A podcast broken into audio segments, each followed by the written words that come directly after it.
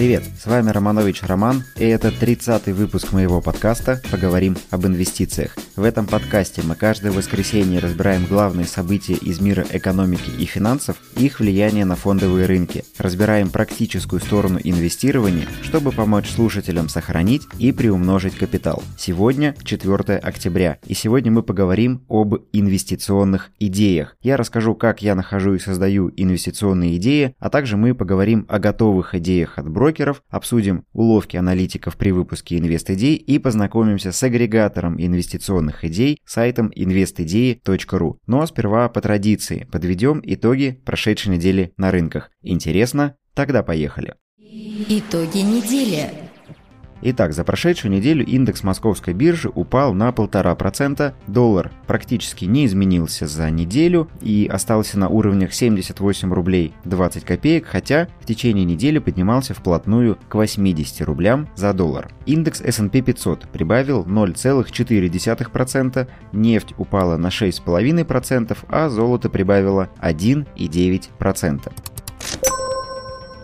Размещение новых акций или IPO на российском рынке это редкое и привлекающее внимание явление. На предстоящей неделе, ориентировочно в среду, 7 октября, на биржу выйдет Совкомфлот. Цена размещения установлена в диапазоне 105-117 рублей за одну акцию. Сейчас Совкомфлот на 100% принадлежит государству и для размещения проводит доп. эмиссию, в результате которой доля государства сократится до 85%. Совкомфлот – это крупнейшая судоходная компания России и один из мировых лидеров транспортировки транспортировки нефти и газа, а также обслуживания шельфовой разведки и добычи. Среди клиентов компании крупнейшие нефтегазовые компании мира, такие как ExxonMobil, Chevron, Total, BP, Петрочайна и другие. В России Совкомплот сотрудничает с Лукойлом, Газпромом и Новотеком. Почти 100% выручки компания получает в долларах, и это очень хорошо в текущей ситуации и защищает финансовые результаты бизнеса от колебания цен на сырье. С другой стороны, результаты компании сильно зависят от стоимости фрахта, и по этому показателю для будущих перспектив компании у меня есть вопросы. Весной этого года рынок фрахта испытал настоящий шок, когда нефти стало столько много, что ее хранили в нефтяных танкерах в море. В тот момент индекс стоимости фрахта вырос в три раза, но ажиотаж достаточно быстро спал. Уже к июню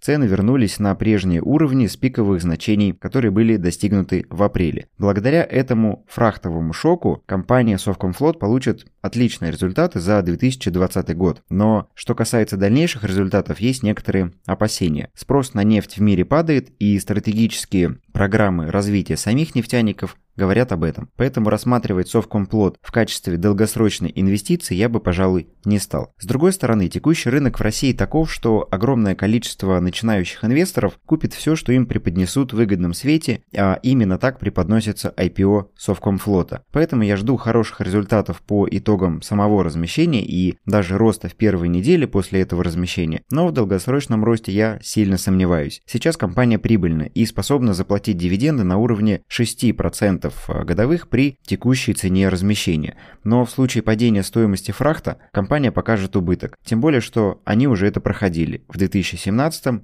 и 2018 годах.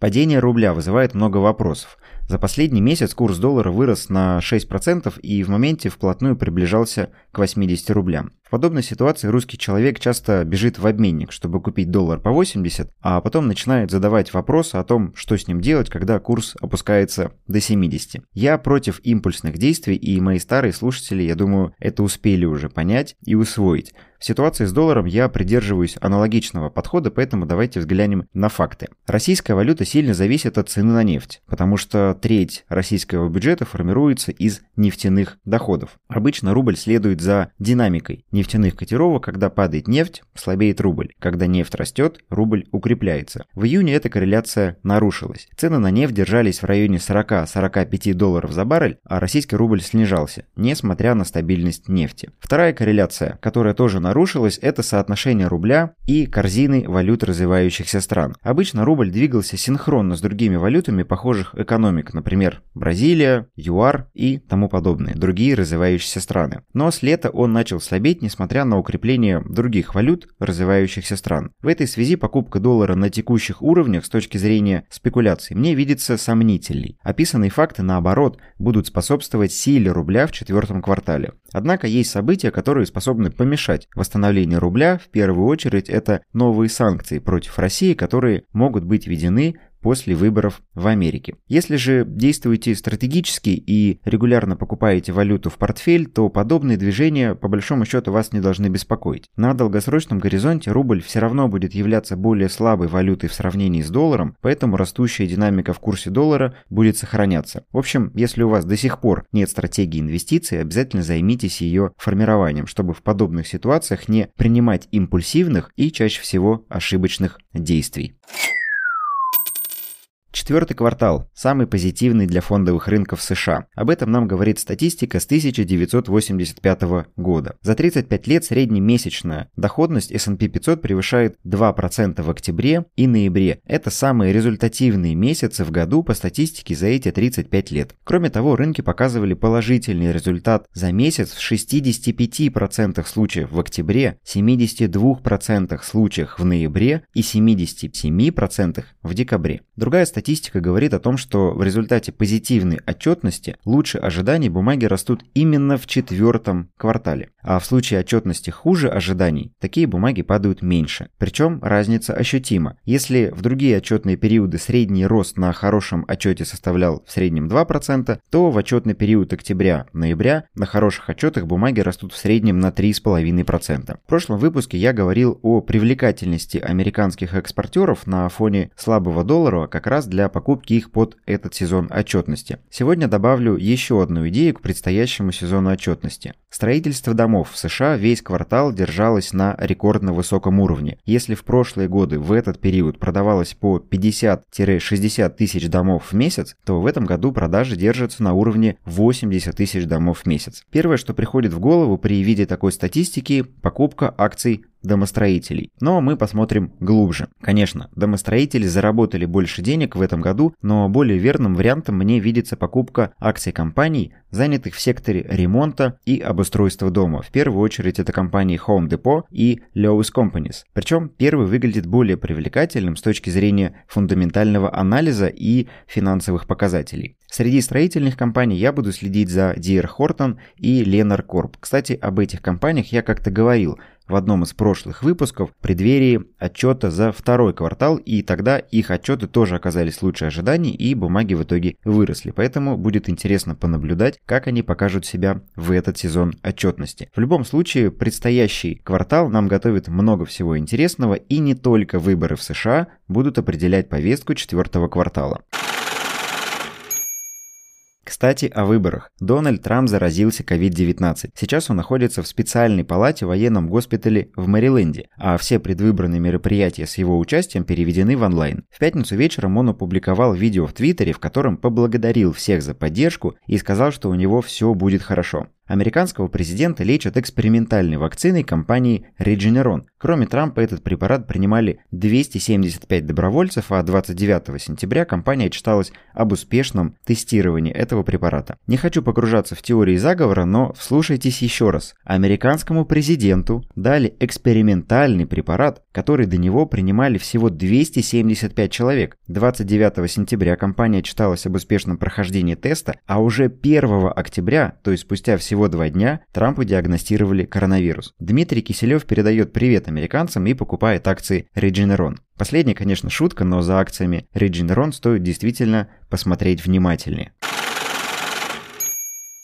Ну а теперь перейдем к главной теме сегодняшнего выпуска и поговорим об искусстве создания инвестиционных идей. Я говорю искусство, потому что для создания инвестиционных идей нет четкого алгоритма. Нельзя выполнить пункты А, Б, С и получить готовую инвест-идею. Это всегда творчество, не имеющее четких границ. К примеру, в начале работы нашего сервиса аналитики глобальной инвест-идеи размер среднего инвестиционного обзора был около 7 страниц. Сейчас обзоры выходят минимум на 12, а в среднем на 15 страниц страницах. И нет, мы не увеличили размер шрифта, а стали давать действительно больше информации и мыслей о секторе и компаниях, которые изучаем. Я понимаю, что начинающему инвестору сложно это воспринять в качестве руководства, поэтому попытаюсь формализовать список действий, которые мы проходим в процессе подготовки идеи. Во-первых, нужно много читать и при этом читать качественные источники. Говоря о качестве, я имею в виду информационные первые источники, например, Bloomberg, Wall Street Journal, Financial Times – и подобные издания. Большинство российских изданий либо перепечатывают, либо переводят, либо пишут свои материалы на основе материалов, которые изначально были опубликованы в Bloomberg, Wall Street Journal и тому подобных. Поэтому, чтобы избегать глухого телефона, читайте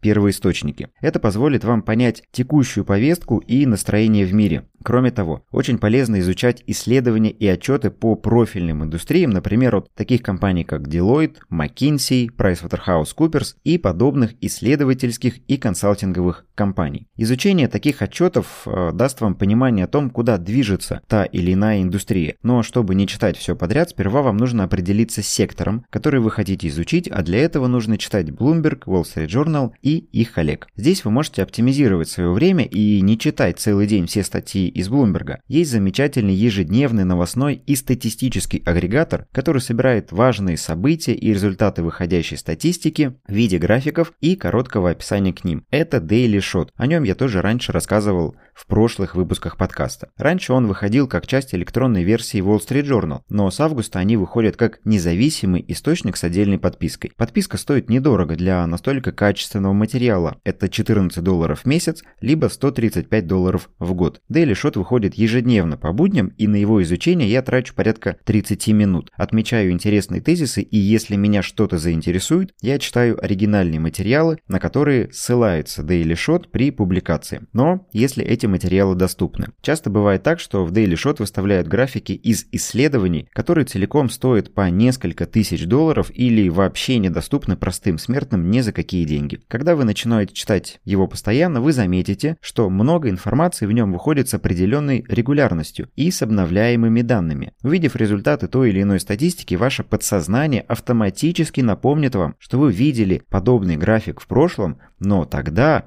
статистика и цифры были другими. К примеру, статистика по продаже домов, о которой я рассказывал в начале выпуска, ее я смотрю в Daily Shot, так же как уровень расходов американцев на товары для дома. И глядя на то, как растут продажи и расходы на товары для дома, я делаю вывод, что это позитивно отразится на финансовых показателях компаний или информация о доле убыточных компаний и убыточных бизнесов в США, о которой я рассказывал в прошлом выпуске. Все это тоже оттуда. И вот мы подходим ко второму этапу на пути к созданию качественной инвестиционной идеи. На втором этапе вам нужно думать. Причем не просто думать, а хорошо думать и мыслить широко, а не поверхностно, как та или иная статистика или новость скажется на результатах той или иной компании. Давайте опять же на примере. В 2018 году у нас была идея ориентирована на американских дальнобойщиков. При этом мы не покупали акции грузовых компаний, а заглянули шире и глубже. В 2018 мы заметили, что объемы перевозок в США начали расти, кстати, как и сейчас, а вслед за ним начали расти зарплаты дальнобойщиков и заказы грузовых компаний на новые грузовики. Все эти данные мы получали из Daily Shot, а на фоне такого роста в секторе мы решили сконцентрироваться на компаниях, которые делают комплектующие для грузовиков, такие как ремни безопасности, фары, кресла и так далее. Почему мы выбрали именно их, а не самих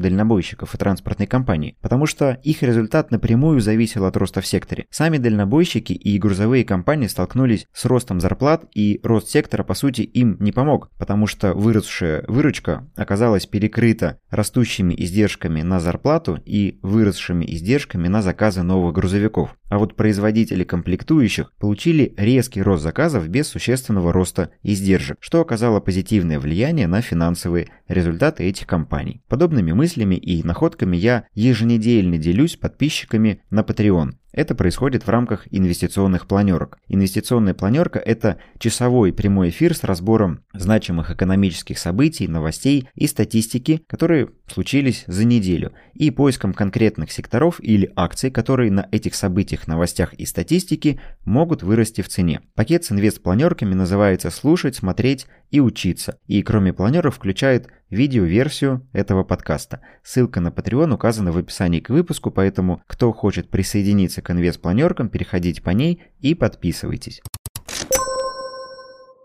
К сожалению, большинство брокеров, публикующих идеи, не смотрят так глубоко и не заглядывают глубже финансовой отчетности компаний. Иногда даже допускают откровенные ошибки и преподносят их как преимущество для компаний. К примеру, одна из российских брокерских компаний выпускала идею по покупке акций Disney перед выходом фильма «Веном». Это, кто не знает, злодей из вселенной Человека-паука. Так вот, в идее было написано, что Дисней заработает на выходе Венома, потому что Дисней владеет компанией Marvel, а Человек-паук относится вроде как к вселенной супергероев Marvel. Действительно, Человек-паук является частью вселенной Marvel, и он активно помогал Мстителям в борьбе с Таносом, только беда в том, что Marvel продал права на Человека-паука компании Sony в далеком 1999 году еще до того, как Disney купил Marvel. И указывать Disney в качестве выгодоприобретателя, владеющего Marvel, было неправильно и было ошибкой. Вот такая вот несостыковка была в идее от одного из крупнейших российских брокеров. Чтобы разобраться с тем, как брокеры делают идеи и как их оценить, я пригласил в гости Ивана Клыкова, основателя сервиса investidеи.ру, поэтому давайте немного пообщаемся с Иваном.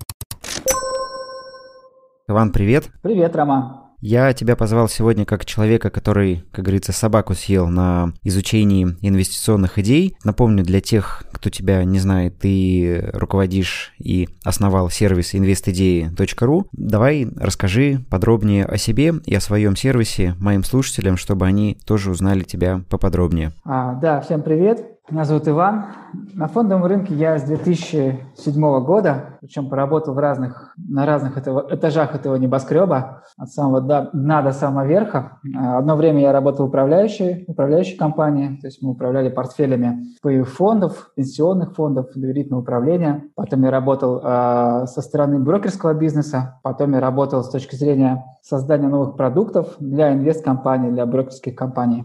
И в 2015 году мы создали создали этот сервис с партнерами, увидев, в общем, незанятую нишу на рынке. В то время рынок был меньше, чем сейчас, вот, но уже было очевидно, что есть эта боль, то есть, как любой стартап, он начался ну, с боли, с какой-то проблемы, а проблемы пользователя. Проблема заключалась в том, что на рынке очень много аналитики, очень много советчиков, и не всегда рядовому инвестору и даже профессиональному инвестору трудно разобраться в этом обилии PDF-материалов, отчетов, обзоров, рекомендаций, советов, портфелей модельных и так далее. И мы захотели как-то вот эту неэффективность попытаться устранить, сделав э, агрегатор всевозможной аналитики mm-hmm. по фондовому рынку и попытаться посмотреть, чего же на самом деле все эти прогнозы стоят и кому доверять, а, а кого проверять. Ну и получается, вот с 2015 года вы работаете, развиваетесь. А, расскажи, с чего начинали, как выходили на брокеров, потому что я помню вас, пожалуй, наверное, с самого начала вашего сервиса. То есть сперва у вас были только крупные брокеры, потом появились и телеграм-каналы, и ютуберы, и список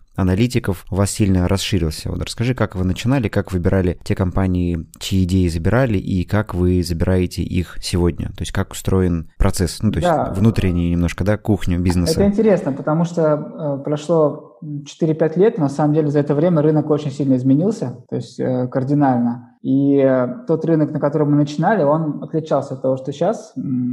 Расскажу эволюцию всего этого. Первым брокером, как я помню, у нас был БКС на сайте, потому что просто mm-hmm. БКС были первыми, кто вообще начал публиковать подобный контент в каком-то систематизированном виде. Нам было удобно и возможно это, это, это получать анализировать. Все остальные же публиковали это в каком-то хаотическом порядке, то есть э, удаляли, например, плохие идеи задним числом сайтов, mm-hmm. но просто не могли на тот момент собрать базу, потому что ты заходишь на сайт к брокеру или к аналитику, и ты видишь у него какую-то потрясающую таблицу, в которой 99% прибыльных идей. Ты думаешь, как же так?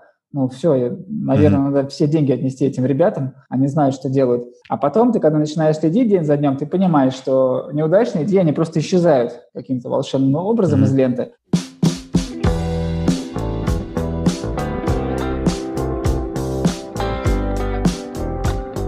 И вот мы начали это собирать, у нас ничего не исчезало. Не все, конечно, участники рынка таким грешили. Вот сейчас ситуация улучшается, сейчас все прозрачно, все все понимают, как бы игра стала более честной. Сначала у нас были крупные брокеры, БКС, Финам, Крытие. Потом в какой-то момент произошла интересная ситуация, может быть, ты и твои слушатели помнят, а, мне кажется, я это связываю. Вот э, помните историю, когда mm-hmm. в 2017 году был скандал с аналитиками Альфа, по-моему, да, или Избера, которые там выпустили такой немножко негативно окрашенный э, отчет по по каким-то госкомпаниям, я сейчас не помню детали. Про снефть, это был Сбербанк. был да. еще, Альфа. Когда Альфа говорила, помните, о том, о проблемах вот этого московского кольца Бинбанк, когда да, да, да, да, да. И... БИН, МДМ, открытие да, да. и МКБ. Там появилась какая-то их рекомендация клиентам, а, ну, утекла в прессу. У нас этого не было, потому что это было как бы не инвест-идея, а просто некое там, оценочное суждение о том, что могут быть проблемы в банковском секторе. И очень сильно закрутили гайки в тот момент, а, я так uh-huh. понимаю, в внутреннем комплайнсе участников рынка. То есть им сказали, что ну, либо публикуйте как-то помягче, либо ничего не публикуйте. Вот. Ну, естественно, люди выбрали второе, потому что ты никогда не знаешь, что тут uh-huh. жестко сказал, не жестко. Лучше вообще там в паблик ничего не выпускать. И получилось, что возник некий вакуум в такой официальной аналитике вот таких профучастников. Не, они, конечно, выпускали, но мы чувствовали, что контент, он как-то стал более таким скучным, сухим вот, для инвестора. И в это, в это время пришлось на расцвет Телеграма как раз, вот там 17-18 uh-huh. год когда стали появляться молодые команды, новые имена, а, новая кровь, которые рынок анализировали по-другому, ничего не боялись, потому что они в Телеграме, и, но при этом они делали качественный research. И мы стали это тоже агрегировать, э, потому что в общем, идеи, они во Вселенной появляются, да, неважно, как бы, кто ее первый сформулировал, нашел, потому что очень часто, особенно на российском рынке, где у нас там, ну, 100 ликвидных эмитентов, наверное, да, а может быть и меньше, mm-hmm. ну, кто да, как да, считает да. ликвидность. Ну, а, естественно, происходит повтор, то есть кто-то выпускает идею, если она разумная, в ней есть какое-то здравое зерно, это же видят не только эти аналитики, видит кто-то еще, и там появляется вторая, третья идея с теми же драйверами роста, но, например, другой точкой входа. Вот. И mm-hmm. поэтому здесь уже непонятно, кто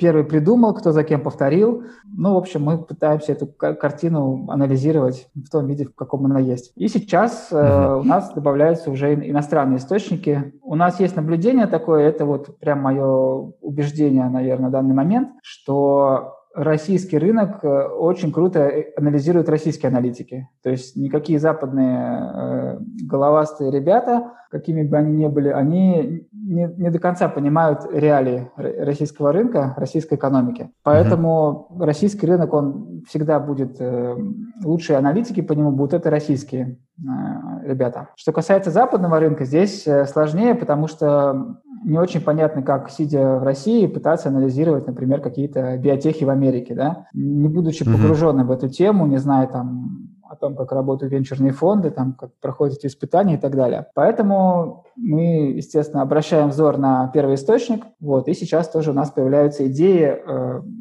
на американский рынок от тех, кто туда погружен на 100% от западных аналитиков. А если поговорить про те проблемы, которые сталкиваются новички и более опытные инвесторы при а, работе с готовыми инвест-идеями, то что можно назвать? Ну, вот ты уже упомянул, что некоторые брокеры раньше там удаляли uh-huh. неудачные рекомендации задним числом, да, сейчас там этого стало меньше. А есть еще какие-то ловушки, в которые можно попасть при вот анализе идей напрямую, к примеру, у брокера? Да, ну Таких ловушек э, на самом деле немало. Тут очень важно в итоге все равно думать своей головой, почитав материал, получив угу. какую-то идею, ее критически осмыслить. И более того, идея может быть отличной, и верная, но она просто вам, вам не подходит ну, по риск-профилю, например, да. Если mm-hmm. вы консервативный инвестор, а там вам предлагается идея на IPO какого-нибудь биотеха, которая там может принести 100%, а может принести минус 100%, mm-hmm. может быть, с вероятностью не 50 на 50, то там 51 на 49, да, вроде как мат ожидания mm-hmm. положительная, но мы все понимаем, да, что да, это да. высоко рискованная штука. Идея это хорошая, просто она вам не подходит. И здесь не надо по этому поводу расстраиваться, надо смотреть все. Ну, из таких вот, э, то, что лежит э, на поверхности и, наверное, самое распространенное, отмечу два момента. Ну, первый связан с дивидендной доходностью. Ну, это, наверное, известный mm-hmm. прием, когда аналитик ссылается на прошлую дивидендную доходность, например, выбирает портфель дивидендных фишек и говорят, что вот там по состоянию там, на 2019 или 2020 год, даже вот 20 текущие дивиденды, вот это топ, топ дивидендный выбор. Но когда ты спрашиваешь, mm-hmm. начинаешь копать глубже, а что же будет в 2021, 2022, ну, на самом деле у нас уже прошло три квартала, да, 9 месяцев, и не так сложно э, уже прикинуть реальный прогноз за 2020 год и понять, что будет весной, следующим летом за ну, дивиденды за 2020 uh-huh, каждый uh-huh. год. А, не очень сложное упражнение математическое с какими-то допущениями минимальными, но даже вот это оказывается для многих э, и аналитиков сюрпризом, и начинающих инвесторов. То есть не думают, что если сейчас там есть 10% дивиденда по какой-то акции, отсечка завтра, то значит это я получу 10% там, за полгода, и вот это какая-то у меня значит, волшебная таблетка для портфеля. Поэтому надо смотреть на те цифры и на те выводы, доводы, которые э, приводятся в тексте инвест-идеи, и понимать, насколько это зеркало заднего вида, то есть то, что вам просто рассказывают, mm-hmm. что это вот была очень хорошая компания, она платила дивиденды. Ну, здорово, ну, понятно. Что дальше будет? Многие заканчивают на этом свой research, говоря о том, что компания uh-huh. хорошая, дивиденды были хорошие, покупаем. Вот. Но надо смотреть не только в зеркало заднего вида, но и как в лобовое стекло машины, иногда что то на дороге впереди, потому что часто уже видны какие-то ямы и препятствия. Наверное, вот это. И второй, второй момент, э, связанный с, э, опять же, описанием идеи, часто бывает, что вам просто пересказывают какие-то общеизвестные новости. Ну, вот вышла отчетность, uh-huh. квартал был хорошим, или там компания заключила соглашение с тем-то. Это уже, э, скорее всего, в, в цене все на рынке, вся эта информация. И очень ценно, и что вот самое интересное при изучении NSTD, это пытаться понять, вот что же аналитик, э, те прогнозы, которые он лично делает на будущее, потому что в этом авторском uh-huh. мнении о прогнозе он может быть прав, может быть не прав, но в этом и есть суть э, вот всей этой попытки анализировать рынок и его дальнейшую динамику. Вот на это надо смотреть. То есть смотреть э, на драйверы, на суть и uh-huh. обязательно, чтобы в идее был авторский прогноз аналитика насчет, ну, хотя бы ближайшего будущего, хотя бы ближайшего полугода. Понятно, что цену акций никто не может предсказать. Есть форс-мажор, mm-hmm. есть пандемия, есть там какие-то просто флеш-крэши на рынке, да, когда, ну, этого никто не может предсказать. Да, да, да. Но с точки зрения бизнеса компании все на самом деле не так сложно прогнозируется. Просто это уже вот, mm-hmm. нужно копнуть один раз, и потом копнуть еще раз, mm-hmm. уже углубившись в бизнес-компанию. И там уже можно понять э, какие-то интересные вещи, и что удивительно, многие инвесторы, они вот делают один один раз копнут, а второй нет. Так что копайте глубже, только не, зарыв... не зарывайтесь. Не зарывайтесь, потому что можно копать-копать и там просидеть, ничего не купить, все там перекопать. А есть еще такое мнение, что многие аналитики, они перед тем, как выпустить идею, ну, вернее, они ее выпускают, угу. но выпускают уже, когда цена выросла. Ну, то есть, например, произошло какое-то угу. событие, произошел хороший отчет, и они выпускают идею. Вот, а вот мы тут купили такую-то акцию за там 100 рублей, а она на бирже стоит уже 115, потому что вышел хороший отчет. Вот, вот с этим часто приходится сталкиваться сейчас? С этим приходится сталкиваться часто, но здесь, я думаю, это не какой-то злой умысел аналитиков, а это просто потому, что рынок растет. Ну, просто если он все время растет, то с большей вероятностью завтра акция будет дороже, чем сегодня. Поэтому здесь эм, а это вопрос о том, как э, использовать инвест-идеи. Это очень важный вопрос, потому uh-huh, что uh-huh. хорошая идея это не означает хорошая сделка именно для вас лично. Это может быть uh-huh, хорошая uh-huh. Э, сделка для инвестора с другим риск-профилем или для вас, например, там в другой ситуации. Поэтому здесь э, можно порекомендовать только помимо вдумчивого изучения вы, придумать себе э, способ, как вы набираете эту позицию. Может быть, заходить не сразу, uh-huh. заходить по частями.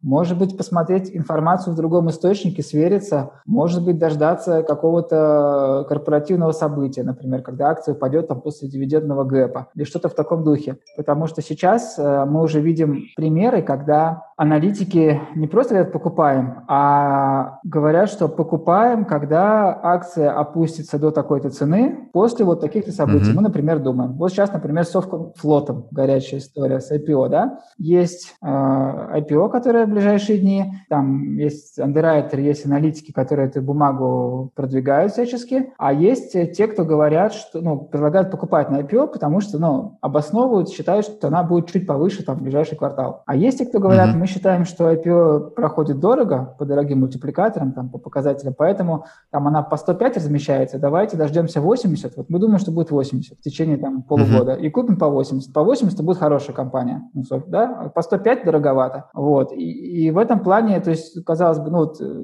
идея Совкомфлот, компания, есть там, ну, какой-то анализ. Но вопрос, э, когда эту идею реализовывать. В общем, подводя итог и резюме, ваш сервис отлично подойдет для тех инвесторов, которым важно получить второе мнение, ну, либо первое, а потом подкрепить или опровергнуть его каким-то еще мнением. То есть это место, где мы простые инвесторы можем найти информацию от профессиональных команд, от разного уровня профессиональности аналитиков, посмотреть их рейтинг и на основе тех идей, которые на этом сервисе размещаются, принять так или иначе какое-то инвестиционное решение. Все верно, или это повод познакомиться с аналитиком поближе, потому что Конечно, они э, часть идей прячут для своих подписчиков э, под замок. Угу. Это совершенно нормально. Э, им тоже нужно зарабатывать, и у них должно быть какое-то преимущество на рынке. Если они будут все рассказывать, то у них не будет этого преимущества. Поэтому, да, причем тут важно именно смотреть на стиль аналитика, на то, как он пишет, угу. почему он, как он обосновывает свои идеи. Если вам это нравится, то это повод с ним познакомиться поближе, может быть, подписаться там на его ресурсы, на его подписку и уже получать идеи напрямую от него в большем объеме. Мы с тобой договорились о том, что дадим нашим слушателям некий подарок. Можешь рассказать о нем подробнее? Да, а, мы будем стимулировать долгосрочные инвестиции. Э, это полезно и правильно. Поэтому мы удвоим срок подписки всем твоим слушателям, которые придут по ссылочке, которая ты, будет оставлена в описании к подкасту. То есть, если вы купите подписку на 3 месяца, ваш срок будет 6 месяцев, если на полгода – год, а если на год – то вы получите подписку на два года вперед. За это время на рынке наверняка куча всего интересного произойдет, но ваша подписка останется с вами. Ну и по традиции я прошу любого приходящего гостя ко мне в подкаст пожелать и дать какое-то напутствие нашим слушателям Поэтому тебе слово. А, да, вы знаете, часто вопрос этот задают. Я обычно, э, как рассказывая об инвест-идеях, говорю в конце о том, что обязательно думайте своей головой, потому что чужое мнение хорошо, второе мнение хорошо, а своя голова лучше. Поэтому я уже об этом сегодня говорил, это я повторюсь. И еще, наверное, я скажу, что на текущем рынке э, есть такая трейдерская поговорка, э, ну, трейдерская, инвесторская, никогда не жалейте о незаработанном. Это очень важно, потому что рынок, он был, он есть, он будет всегда, и каждый день будет предоставлять вам десятки разных возможностей. И не нужно пытаться прыгнуть в вагон уходящего поезда или э, принимать какие-то необдуманные решения в погоне за, например, там, за какой-то виртуальной доходностью акций Apple, да, там, или Tesla, которые растут. Угу. Понятно, что, да, они выросли, но скорее всего, не стоило покупать на 100% капитала эти акции, да и как вы могли знать об этом? И это будет всегда, поэтому будьте спокойны, взвешены, не жалейте о незаработанном и э, лучше просчитывайте риски, вот, а доходность, она дайте прибыли течь, есть еще такое выражение, Поэтому угу. думайте о рисках, а апсайд, он, поскольку рынок, он исторически как бы растет всегда, то тут мат ожидания на вашей стороне. Отлично. Спасибо. Спасибо, что пришел. Спасибо за подарок. Спасибо. Всем удачных инвестиций. Спасибо Ивану за беседу. Теперь вы знаете, на что обращать внимание при чтении идей от брокеров. Используйте эту информацию с пользой. Кстати, наши обзоры тоже появятся в сервисе investidеи.ru, поэтому заглядывайте и читайте. Также я хочу вам напомнить, что брокер зарабатывает на комиссиях, поэтому он напрямую заинтересован в вашей активности. Чем больше вы торгуете, тем больше комиссий приносите брокеру. Этим объясняется такое обилие инвестиционных идей у брокеров. Кстати, Иван забыл еще сказать, что у них есть полезный раздел на сайте, показывающий сделки инсайдеров. В этом разделе вы найдете информацию о том, кто из топ-менеджмента компании продает или покупает акции и в каком объеме. Поговорим об инвестициях с Романом Романовичем. Надеюсь, этот выпуск принес вам пользу и вы сможете находить инвестиционные идеи самостоятельно, а также сможете оценивать предложения брокеров и независимых аналитиков. Благодарю вас за прослушивание выпуска и ваши оценки в Apple подкастах. Подписывайтесь на чат подкаста в Telegram и страницу в Instagram. Там вы сможете задать вопросы по инвестициям и обсудить выпуски. Все ссылки на ресурсы, которые мы сегодня разбирали и которые будут вам полезны по теме сегодняшнего выпуска, вы найдете в описании к этому выпуску. Встретимся через неделю. Удачных вам инвестиций и пока!